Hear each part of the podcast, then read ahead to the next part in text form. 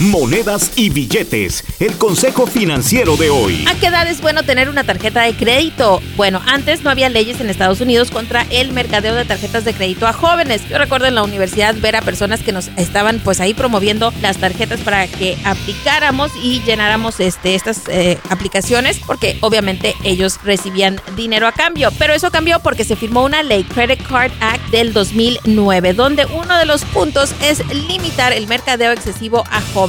La recomendación es que cuando el solicitante de la tarjeta de crédito tenga un trabajo de tiempo completo, entonces puede hacer esa aplicación. Antes no debería.